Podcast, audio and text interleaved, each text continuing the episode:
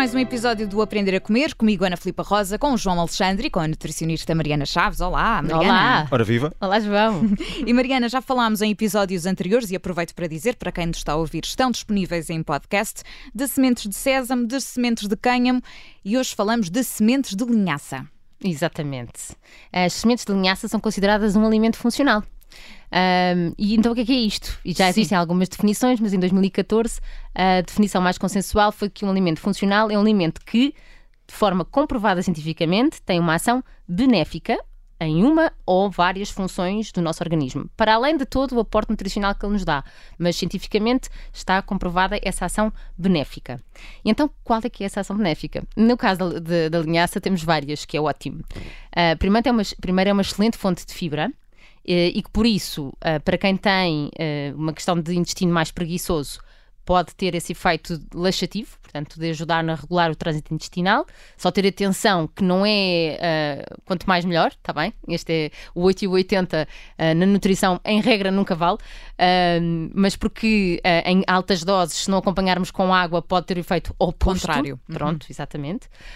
Um, depois, esta fibra também tem uma particularidade, porque há, há uns estudos que dizem que comer as, as sementes de linhaça com um bocado de água antes da refeição, 15 minutos antes, que algumas pessoas tiveram um efeito ótimo de ter menos fome e depois consumirem menos basicamente tem a ver com a fibra, não é? Esta fibra que existe dentro da linhaça, que são fibra solúvel e insolúvel. Depois, eh, a linhaça tem uma, é uma excelente fonte de ômega 3. Uh, eh, e eu acho que este é o papel mais importante que, que a linhaça pode ter nas nossas vidas, uh, principalmente para quem não consome peixe. Porque o ômega 3, em regra, vem da gordura do peixe, principalmente do peixe curto, sardinhas, cavalas, atum, salmão e da linhaça. Porquê? A linhaça tem um, uma gordura que é o alfa-linoleico, uh, que no nosso corpo depois consegue sintetizar ácidos gordos essenciais uh, através dessa gordura. Isto quer dizer o quê? Quando nós temos ácidos gordos essenciais, são essenciais à nossa vida e o nosso corpo sozinho não os consegue produzir. Então ele vai precisar de ter como substrato este alfa-linolénico que existe dentro da linhaça para produzir os ditos ácidos gordos essenciais que nós de certeza que já toda a gente ouviu falar, que é o EPA e o DHA. Estas duas siglas batem uns sininhos de certeza.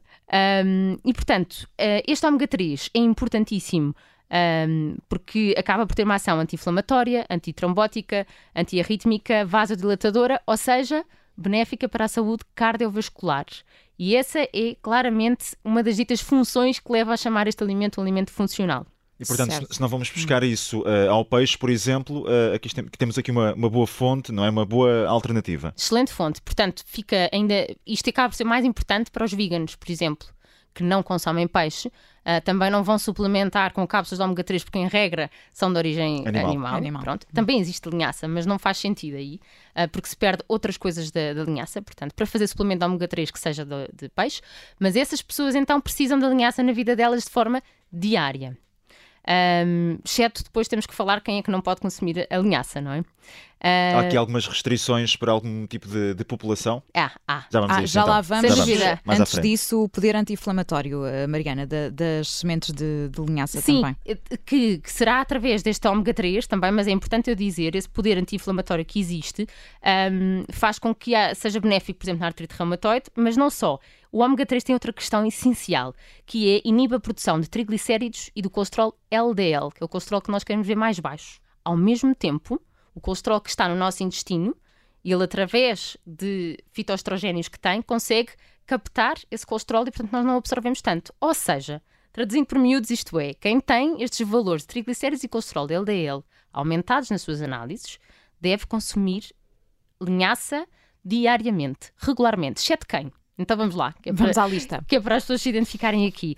Portanto, um, as pessoas que têm alguns tipos de síndrome ou doença intestinal, como divertículos, síndrome do intestino irritável, doença de Crohn, colite ulcerosa, são as pessoas que à partida não devem consumir linhaça, uh, exceto, portanto, nestes casos, às vezes tem que ser é necessário uma individualização. Às vezes há casos em que é necessário, em que se pode pôr. Pode-se pôr de uma quantidade que é gradual e sempre com um profissional de saúde a acompanhar. E também nas grávidas, é um tema que é muito polémico nas grávidas e nas, um, nas pessoas que estão a tentar, nas mulheres que estão a tentar engravidar. Um, a, razão de ser é que dentro da linhaça existe um, fito, existe um fitoestrogénio, ou seja, é um estrogénio vegetal que vai competir com o nosso estrogénio hormonal nos mesmos receptores, ligam-se aos mesmos receptores um, e que podem induzir a menstruação. E, portanto, nestas situações, há muitos obstetras que proíbem totalmente o consumo de linhaça. E do meu ponto de vista, quando um alimento uh, é polémico desta maneira, mais vale sermos conservadores e temos a vida toda pela frente para consumir linhaça diariamente, exceto naqueles meses que estamos aqui a falar. E eh, Mariana, como é que devemos consumir a linhaça? Como é que devemos eh, incluir na nossa alimentação? Vamos falar de quantidades também? Então, um, a linhaça deve ser consumida sempre em farinha, se nós quisermos que a linhaça dure mais tempo em nossa, nas nossas casas, o que temos que fazer é comprar em semente, que essa vai durar quase um ano. E trituramos. E trituramos no moinho do café ou num processador. Eu estava aqui a fazer a minha breve viagem ao mundo da internet e já tinha visto aqui essa, essa pergunta de alguns internautas. Exatamente. Uh, mas porquê? Porque se, comprar, se comprares a, a linhaça já moída, ela vai acabar por ficar exposta à luz e, e ao calor e a gordura vai ficar decomposta, portanto vai ficar rançoso, como, como uhum. se diz. Ah, mas na verdade vais perder muitas propriedades, especialmente o ômega 3 da linhaça. Portanto, se, se quem não tem um processador em casa, um café para picar as sementes de linhaça, tudo bem que as comprem em farinha já, a moída, e aí tem que guardar no frigorífico, eu costumo dizer, num frasco de vidro, com papel de prata à volta, para fazer com que seja uh, ao abrigo da luz, não é? Uhum. Uh, mas no frigorífico. Quem compra as sementes pode guardá-las onde quiser, desde que não seja perto do fogão e do forno. Um, e depois, na altura, imaginem, eu costumo picar a linhaça e dá-me para cerca de duas, três semanas. Portanto, eu pico e depois guardo nesse frasco dentro do frigorífico e ela está ótima e o, sabor não muda. Eu queria dizer, aqui há pouco disse em relação às grávidas para não consumirem, mas os estudos ah, também dizem aqui uma coisa que é muito relevante eu explicar, que é exatamente pela mesma razão, por terem os fitoestrogénios, a linhaça é importantíssima na menopausa diz que ajuda bastante na, no controle dos sintomas, portanto, para ser uh, consumida de forma diária, regular. Certo, e castanha ou dourada a semente? Isso é igual. É igual, é quase marketing. Não, a concentração okay. da ômega 3 é, é, quase diminuta a diferença e não faz, não faz sentido estarmos a separá-las. Uma questão estética. É, é o que encontrarem. e a quantidade? Então, a quantidade, no máximo dos máximos, são duas colheres de sopa diárias. Deveríamos sempre começar, quem nunca consumiu linhaça, deve começar sempre uma colher de sobremesa. E eu, eu gosto de dizer que uma mas, mas, para haver aqui uma habituação do, do corpo, para que, é que, Sim, para que, é que serve? Porque imagina, és uma pessoa que faz a casa banho de forma regular uhum. e de repente se introduzir logo uma, uma colher de sopa ou uma colher de sopa e meia. Desregular tudo muito podes rapidamente. Podes ter cólicas, uhum. podes ter diarreias, okay. porque isso existe, isso é, isso é verídico. Portanto, tem que haver aqui um, uma, um teste nosso para ver toleramos ou não toleramos. Porque se de repente isto causa uma diarreia, eu vou deixar de absorver tudo o que eu comi nessa refeição, não faz qualquer sentido nem sequer esse ômega 3 da linhaça eu vou conseguir eh, absorver. Portanto, uma colher de sobremesa de forma diária, depois passar para uma colher de sopa e se calhar só para uma colher, só para duas colheres de sopa quem? Os veganos e as pessoas que têm um intestino um bocadinho mais lento, mas quer dizer que é em refeições separadas, está bem? Na mesma refeição, apenas uma colher de sopa. E devemos adicionar ao quê esta farinha? Então, olha, uh, na sopa é super fácil de fazer uh, de adicionar. Adicionar nos iogurtes também dá. Eu uhum. diria que até uma colher de sobremesa, a colher de sopa talvez já, já interfira um bocadinho com o sabor. Nas papas de aveia ou outras papas que se faça.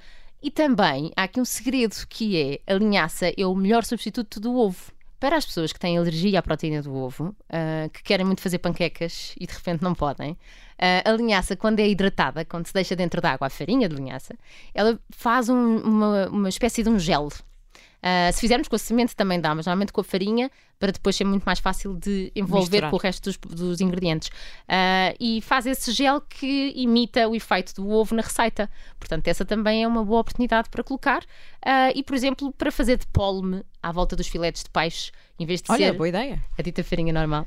Muito bem, ficam então estas dicas. Na próxima semana voltamos à conversa com a nutricionista Mariana Chaves no Aprender a Comer. Até para a semana, Mariana. Obrigada. Até para a semana. Adeus. Obrigada.